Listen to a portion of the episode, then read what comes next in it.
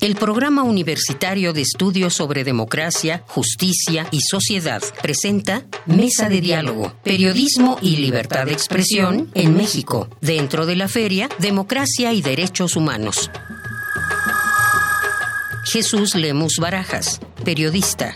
¿Qué es lo que encontramos aquí en este punto de, quiebre que podría ser el clima de la violencia que tenemos en México? Lo que yo he encontrado es realmente que es, el tocamiento de los, de los intereses económicos, que en alguna parte de la corrupción o de la colusión entre empresas o directivos de empresas y funcionarios de gobierno se, se convierte en una sola. Eso es lo que realmente está convirtiendo en riesgo el ejercicio periodístico en México.